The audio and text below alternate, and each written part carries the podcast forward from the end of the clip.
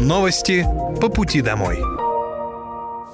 Здравствуйте, это новости по пути домой и с вами я, Мира Алекса.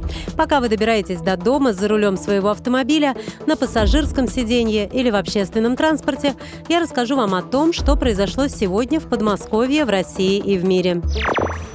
Вооруженные силы Российской Федерации продолжают проведение специальной военной операции. На Купинском направлении потери противника за сутки составили до 145 украинских военнослужащих, две боевые бронированные машины, три автомобиля, две самоходные артиллерийские установки «Гвоздика», а также гаубица Д-20. На Краснолиманском направлении уничтожено более 75 украинских военнослужащих, две боевые бронированные машины, три пикапа, одна самоходная артиллерийская установка «Гвоздика», а также гаубица Д-30. На Донецком направлении наиболее ожесточенные бои продолжали вести штурмовые отряды на западной окраине города Артемовск, а также подразделения 4-й мотострелковой бригады в районе населенного пункта Красная Донецкой Народной Республики. За сутки потери противника составили до 235 украинских военнослужащих и наемников. Один танк, четыре боевые бронированные машины, семь автомобилей, а также гаубицы Д-20, Д-30 и МСТА-Б. На южнодонецком и запорожском направлениях уничтожено свыше 150 украинских военнослужащих, а также 5 автомобилей. Истребительной авиации ВКС России в Донецкой Народной Республике сбиты вертолеты Ми-24 и Ми-8 воздушных сил Украины. Средствами противовоздушной обороны в течение суток перехвачены 7 противорадиолокационных ракет «Харм», одна крылатая ракета большой дальности «Storm Shadow», а также 10 реактивных снарядов систем залпового огня «Хаймерс». Кроме того, уничтожен 21 украинский беспилотный летательный аппарат.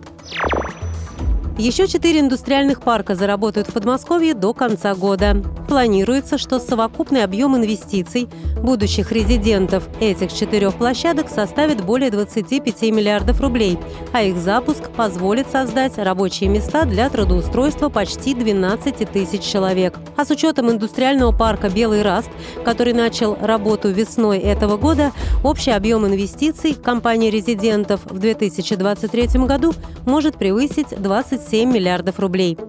После реализации всех проектов, завершить которые планируется в этом году, число индустриальных парков Подмосковья достигнет 71. Индустриальные парки активно развиваются в регионе, они создают новые рабочие места и предлагают комфортные условия для резидентов. Более 30 из них уже заполнены на 100%, еще 43 проекта находятся в стадии реализации. В Госдуме предложили упростить для россиян получение льгот на оплату жилищно-коммунальных услуг. Согласно документу, задача депутатов и Кабмина заключается в том, чтобы россияне получали субсидии на оплату жилого помещения и коммунальных услуг максимально безболезненно для своего времени и нервов. Сейчас процесс получения льгот на оплату ЖКУ занимает много времени и требует сбора большого количества документов. Предполагается, что после рассмотрения рекомендации для получения льготы гражданам потребуется заполнить всего лишь одно заявление на госуслугах. Также рекомендуется снизить по всей стране максимальный порог расходов на ЖКХ в общем доходе семьи с 22% до 15%. С 1 апреля в России поменялась методика подсчета совокупного дохода граждан для предоставления субсидий на оплату ЖКУ. Теперь совокупный доход семьи или одиноко проживающего гражданина для предоставления субсидий будет определяться за 6 календарных месяцев, предшествовавших месяцу перед месяцем подачи заявления о предоставлении субсидий. В России предложили предоставить арендующим жилье студентам скидку на оплату ЖКХ. Как подчеркивают авторы инициативы, одна из основных проблем иногородних студентов – это поиск места жительства на время учебы. При отсутствии мест в общежитиях студенты и их родители вынуждены тратить значительные средства на аренду жилья. В связи с этим предлагается предоставить 50% скидку на оплату жилищно-коммунальных услуг в жилье, арендуемым лицами, которые проходят точное обучение по программам среднего профессионального и высшего образования и не имеющим возможности проживать в общежитии образовательной организации. Подмосковные доноры теперь могут записаться на сдачу тромбоцитов онлайн. Оформить донацию можно на сайте Московского областного центра крови. В личном кабинете необходимо выбрать свободное окошко и дождаться подтверждения по электронной почте. Как рассказала главный врач Московского областного центра крови Мария Апалуб, мы стремимся развивать электронные сервисы в работе нашего центра, чтобы процедура сдачи крови от записи до донации была максимально комфортной для доноров.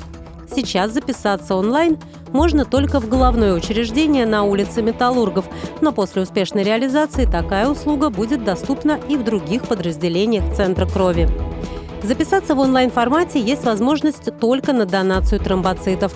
Если запись на донацию недоступна, то необходимо повторно записаться на следующий день. Депутаты предложили уравнять студентов в ряде льгот. Как говорят авторы законопроекта, создание суверенной системы образования, о которой говорил президент России Владимир Путин на Совете законодателей, невозможно без поддержки студентов. Поэтому будет справедливо уравнять студентов очной, очно-заочной и заочной формы обучения и в ряде льгот – а именно в скидках на проезд в электричках и на посещение учреждений культуры при получении ими первого высшего образования. Задача в том, чтобы стимулировать желание учиться и уравнять гарантии для ребят, которые получают высшее образование по разным формам обучения – Студенты заочных отделений имеют больше возможностей работать и могут рассчитывать на поддержку со стороны работодателя. Однако, несмотря на это, при первом образовании оплата их труда чаще всего невысокая. При этом работодатель не всегда соглашается на официальное оформление студентов без опыта с соблюдением всех трудовых гарантий. Поэтому учащиеся часто вынуждены нести свои расходы, в том числе на проживание и на само обучение в университете.